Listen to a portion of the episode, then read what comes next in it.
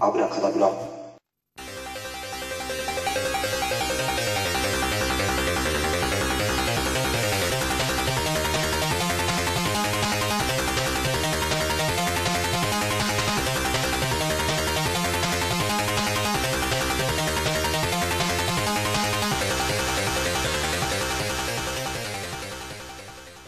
はい厄年のミスターコウキですはい、虫見の友九太郎です。よろしくお願いしますす。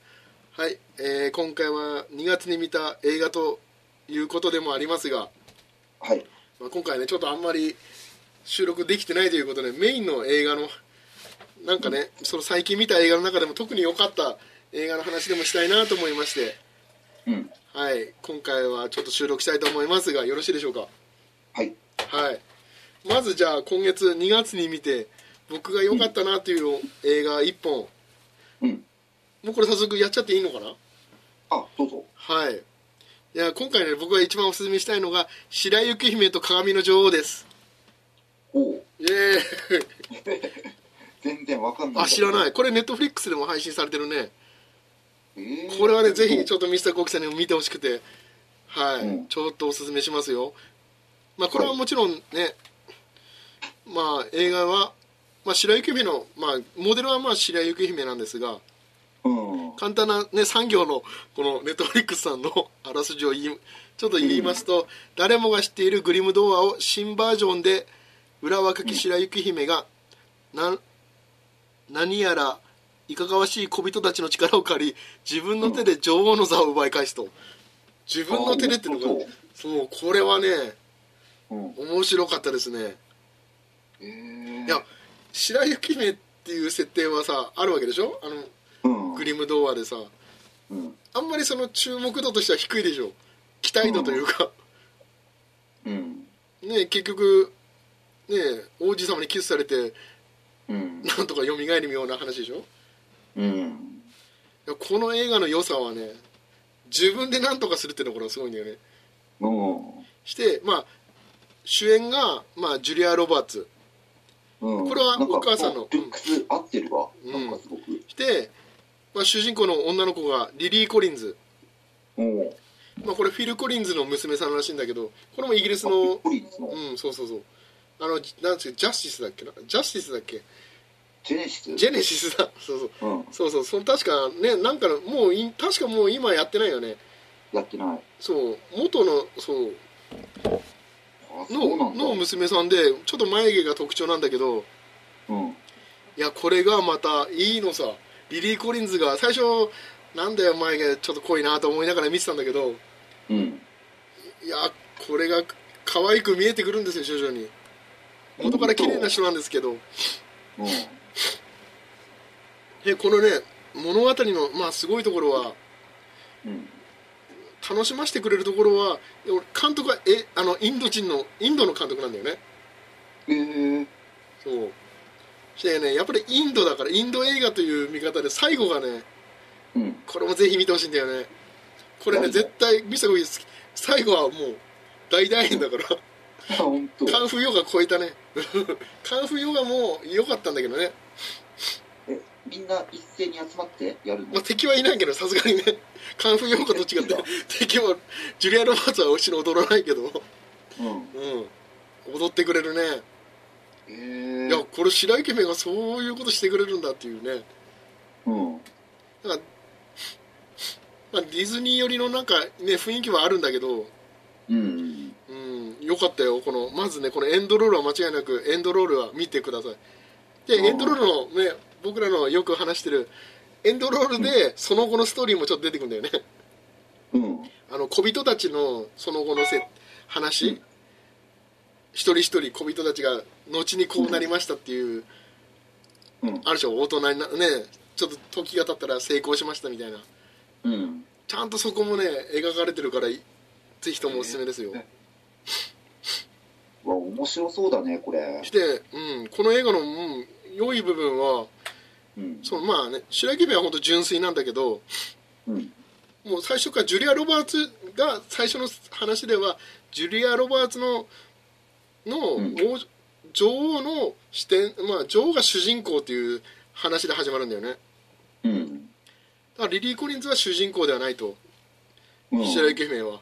要はだからその「鏡の女王」というタイトルなんだけど鏡の女王は鏡のなんだろうね奥にいるというかあの魔女じゃないんでうん魔女と言った方がいいのかな、うんまああの鏡を鏡っていう感じでさあの美しい人をき言うでしょうんだからその設定あったでしょうんそまあそっち側の女王が魔女というような設定かなあ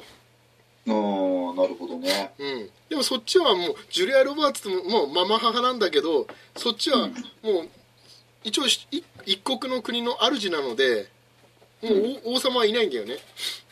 うんしてまあ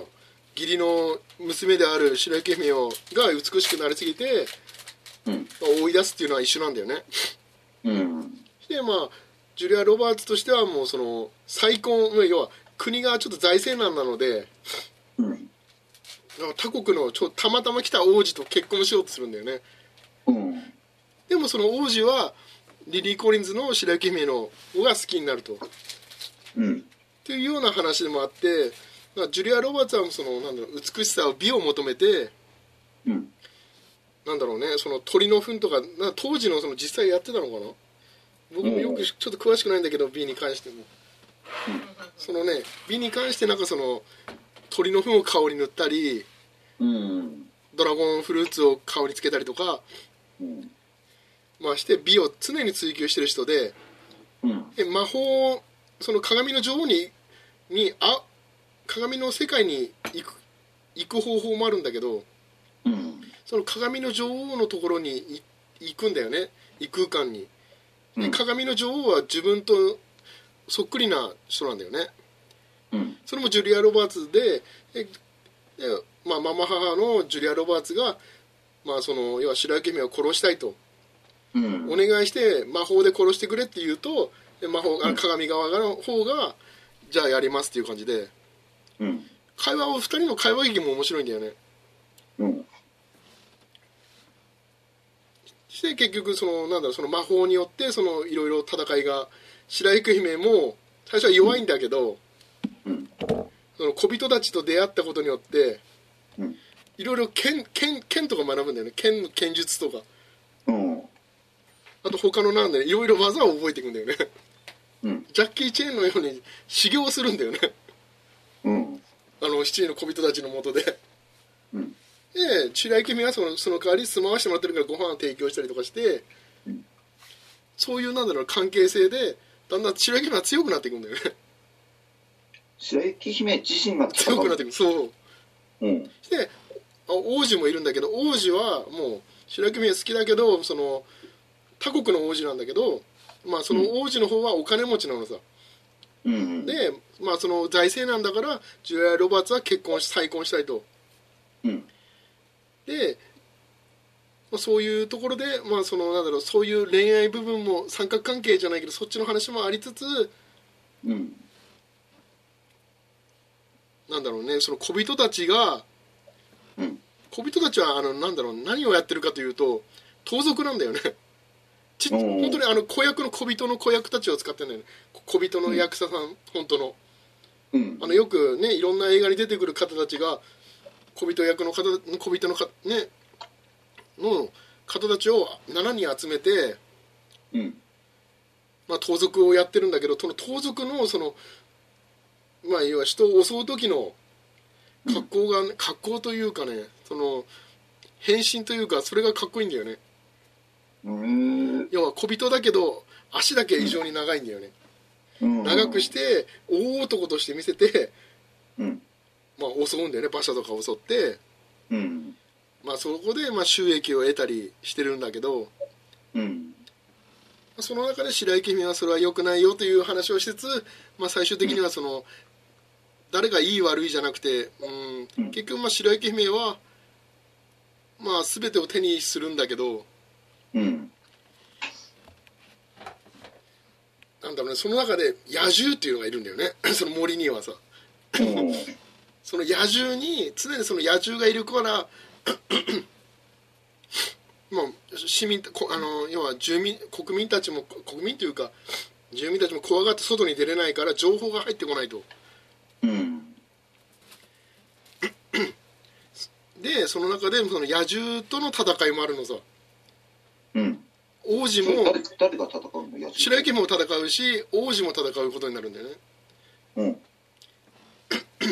まあねあんまりちょっと言うとネタバレになるからあんまり言いたくないんだけどその戦いシーンが結構多めに入ってますよって言いたかっただけなんだけどうん。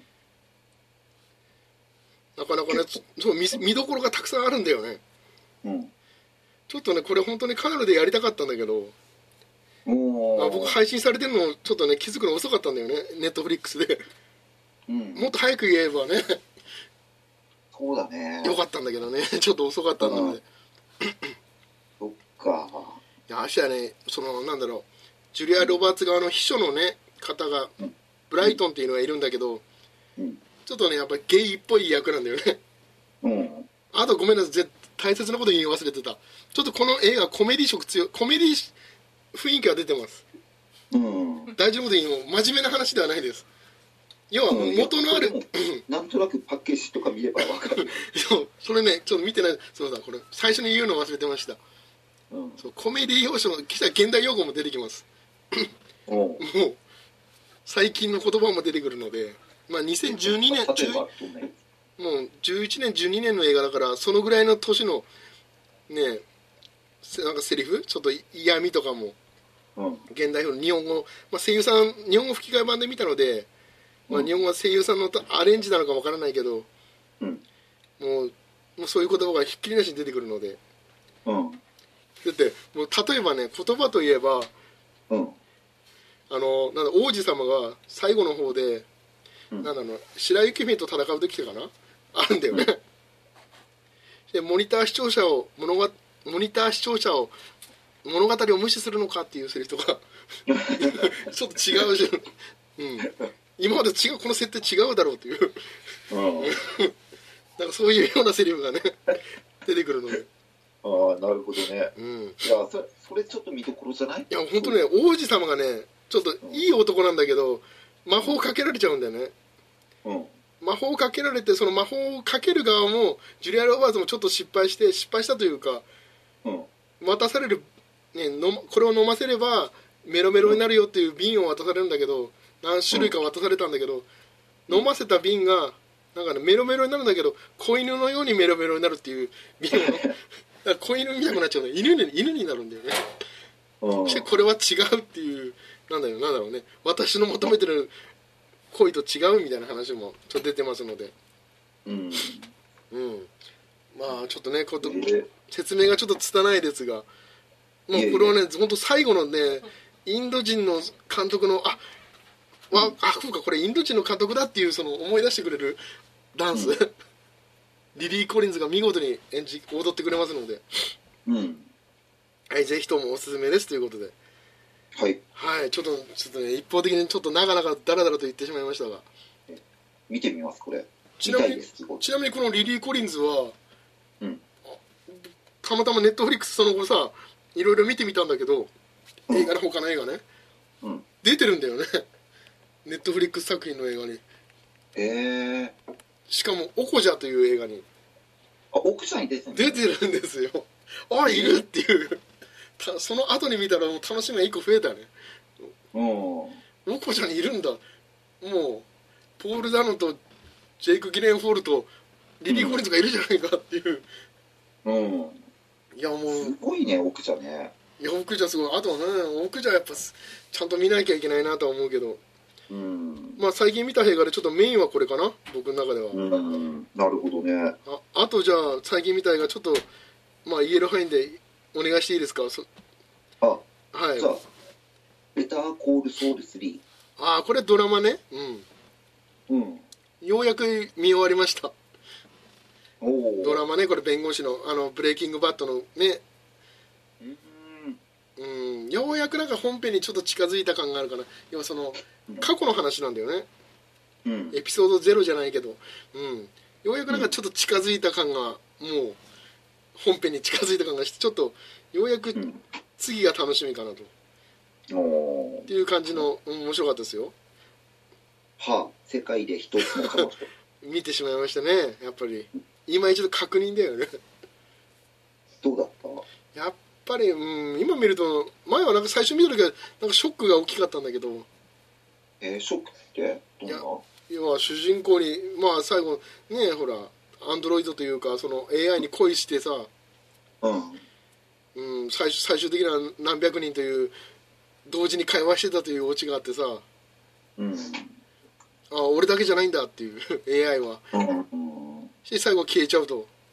うんうんっていうちょっと寂しさだったけど今ね見たら改めて見たら、うん、それはそれでありなのかなと、あーまあ、成長にもででそうかで彼で主人公もほら身近に彼女ができたしさ結局最後うんうんまあこれはなんかそういう意味ではなんか良かったのかなとうん成長期として見れましたねバーフバリいいやこれ見ましたこれいや見てない、やこれは見た方がいいようん、いや見たいんだけどねもうね他のラジオでもいろんな方が言ってるでしょうんもうこれはね、うん、見て、うん、見るべきっていうか見て楽しいよねうんネットフリックスで配信されればいいんだけどねアマゾンプライムの方ではなんか100円で確かレンタルできてるはずだよあ本当、今うんアマゾンプライムもいいっすようんいやーでもいろんなもんに手出してみ るはいあとはハードコ見ましたねやっと見ましたね前進めてたからさミスターゴキさん見たってアいや進めてはいないってああそうなかなか見面白かったって言ってたからさうん ちょっと見てみたわけですよやっぱりねゲームだったねゲームだよねいやこれね本当にゲームの臨場感は出てたねあこうゲームの感覚はこれだっていうのがう、うんん出てたよ見事にまあ、ね面白く面白いか面白くないかというとううんーんなんかねうんもう疲れた酔うねあれあー確かにねあの揺れるしねすごくねしてこれうんこれやっぱりゲームでやりたいねと思ったねん映画で見るもんじゃないなっていうしこの一人称視点はうん確かにねゲームゲームでもいいんだよね結局ねそうゲームでいいねゲームのストーリーとしては楽しめたかもしれない楽しうんうんまあでもあのゲームやらない人が見るには一緒、まあそうだけどさねうんね、高いところから落ちるとこんな感じなのかとかうんなんかそんなのが分かったりちなみにはまあはハードコアの感想ただ僕ツイッターに書いてたねああゲームに負けてない TPS 視点の映像演出とアクションシーンは素晴らしいと思うしかしよ、う自分でプレイしてるわけでないので集中力は続かない2回見たいと思わないって書いてるねうんちなみにバーフバリーうん後半の戦闘シーンは爽快だったが噂に聞く前編のラストにラストを聞いてラストは聞いていた通りここで終わりかよという意見にも納得あとカンフーヨガと同様エンドロールの途中で曲が終わったあうんこれねスタッフロールエンドロールなスタッフロール流れてる時に無音になるんだよねうん音楽なくなるんだよねうんで字だけ流れてくるっていうおーあちなみにあこれも書いてるね「ベターコールソウル3シーズン3」うんようやくホワイト先生に近づいた感があるソウルグッドマンシリーズ4も誰も誰が登場するのか楽しみでありますうんブレイキングバットもまたシリーズ1から見直す見直しているって書いてるね、うんまあ、チラチラ見てるねネットフリックスさんで、うんあであと白雪姫と鏡の女王の感想もちょっと言わせてくださいツイッターで書いてる、これは期待期待していないだけに当たり,、ま、当たり作品だった姫がだんだん美しく見えてくるシーンや、こ姫と小人たちの修行のシーンも楽しかったちょっと違うかもね、そしてエンドロールのボリュッド映画ばりのダンスで締めジュリア・ロバーツも良かった監督がインド人なのにも納得書いてるねはいという感じですね感想をはいじゃあ次行きますはいシンデレラはいこれは正統派の方ですねこれはもうディズニーじゃないですかね何年くらい前の作品シンデレラは何年ぐらい前2015年だった気するな2015年うんの方のシンデレラうんなんかねこれは「美女と野獣」を見た後にこれを見ると同じやっぱ雰囲気は似てるんだよねうんあのミュージカルシーンはあ、ね美女と野獣」は多かったけどこっちはなんか本当ストーリーを重視にしたようなうん展開で、まあ、これもさ見慣れた作品だからまあ聞き慣れたというかうんもう名作と呼ばれるぐらいだからさうんうーんどうかなと思ったけどこれもまた面白かったんだよねまあ正統派だけどねこれはうんうんうん本当にね似て設定が「美女と野獣」と似てるなっていうのが印象だったね、お父さんの設定とか商人とかさこうんのパターンは一緒なフォーマットはなんか一緒な気がするよねうんで世界ももしかしたら繋がってんじゃないのかなと国が、うんうん、そう「美女と野獣」とうんただまあ映画として、まあ、あのミュージカル要素強いのとう物ん、語そ要うそ素う、う強いん、のに分かれてるってことそうだねなんか裏切られなかったねうんなんかうそのなんだろう面白くないとことか全くそういうのは感じられなかったねうんうん楽しかったよ見てて誰やってんのシンデレラはああだ誰だろうちょっと調べてないわそれは今回はだ綺次麗綺麗なあ人綺麗な人だったようんうん綺麗じゃなかったら多分言うと思うからうんまあでも今白雪姫と鏡の女王のほかみたいねいやーこれはね、まあ、リリー・ジェームスっていう女性ですねまあ綺麗な人だねうんリリー・コリンズとリリー・ジェームスだねそう考えるまあ、次いきますとか、はいはいはいえーと奥じゃんああ奥じゃないこれミサコさん見ましたいやまだ見てないんだよ先生があのあと奥じゃに対してはいや奥じゃかなねりやりづらいって言ってたでしょいやなんだろこうれね聞いてからちょっとなんかあんまり敬遠しだしたちょっといや奥じゃんいや見るべきだよ見るべき映画だけどうんいやもうポール・ダノム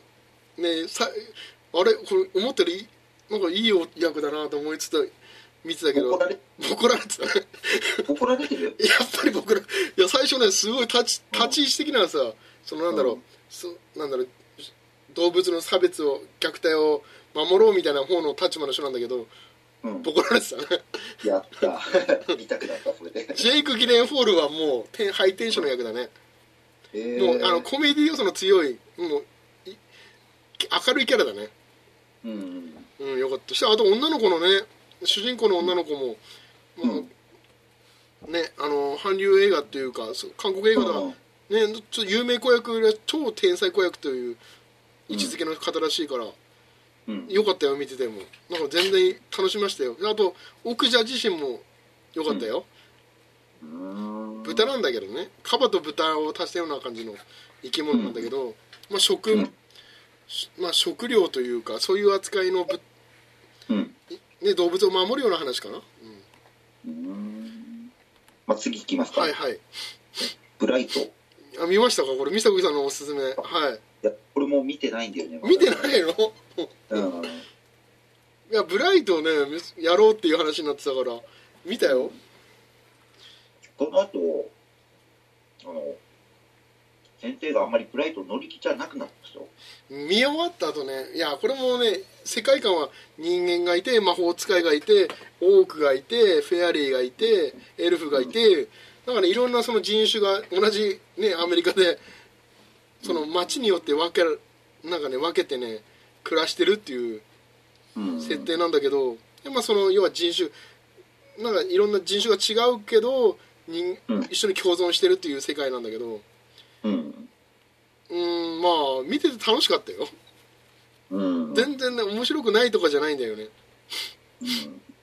うん全く問題ないようんうん先生が乗り気じゃなかったから、そんなあったなんかね真新しいものは感じなかったね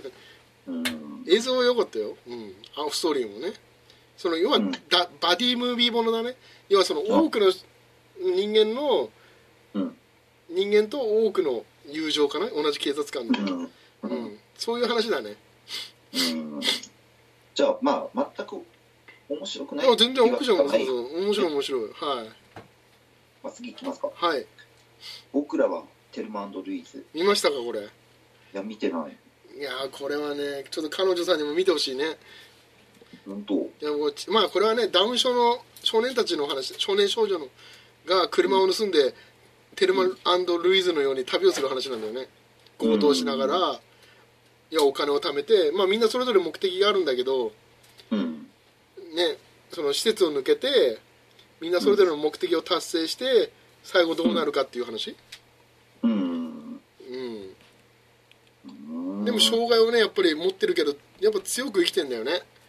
うんダウン症の子たちもで周りのね、あのなんだろう施設のあの同じ仲間たちのシーンもあるからさうん自分たちの逃亡してるシーンはニュースとかで見るのさ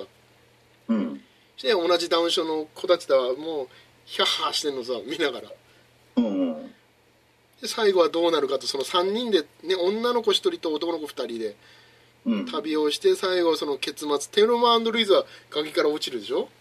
うんダイブするけどそこの彼らはあの映画を見て何を最後に決断を下すのかっていうちょっと、うんうん、楽しみはありますよおすすめですよありました日本語吹きがないんだよねこれうんあそうなんだまあ別にそこは別にまあ大ね丈夫ネットフリックスでやってますんではい火花ドラマ版はいあこれ、えーね今は映画でしょうん俺ドラマ版ネットフリックスで配信されてさもう全部ネットフリックスでしょうんにいやどんな話なのかなって僕小説もちょっとお恥ずかしながら読んでなくてうんどんな結末を迎えるのかなと思ってみたらうんちょっと予想を超えるぐらい斜めを超え予想を超える斜めのエンディングでちょっと驚きましたへえうんこの発想はなかったわっていうい面白いややっぱり、うん、お笑い好きな人は面白いのかうんななんかねそのだんだんそのしゅ上がってテレビとか出るようになるまでの過程の話と出てからはちょっと落ちていく話結構リアルなのいや僕もよくその詳しくわかんないけど見てるね映画版はすごいリアルだっていう話は出てたけど、なんかそ、なんだろうねこのうまくいかない感じそのうん決して人生でうまくいかないんだなっていううん夢を叶えるかけてるのにこう落ちちゃうのかっていう、ううんん、楽しみがあって最後ここんな落ちかっていううん目を疑うような 二度見するよね、うん、二度見することがありましたはい。えこれ映画版もこれなのかなっていうだったら問題大変なんじゃないかなっていうえなんか気になるなそれいやはもうネットフリックスで見れるよ、うんうんなんかね最初と最終回のいやこんなこんな姿見たことないっていうやつだねテレビで放送していいのかなっていうええ本当うんえー、テレビじゃないけどねそうかネットフリックスだけどさいうんや本当にねちょっと驚き驚いたよおーなんか見たいないやこれはね、うん、見た方がいいわちょっとさい途中は見なくていいと思うけど最初と最後は見見る価値はあると思います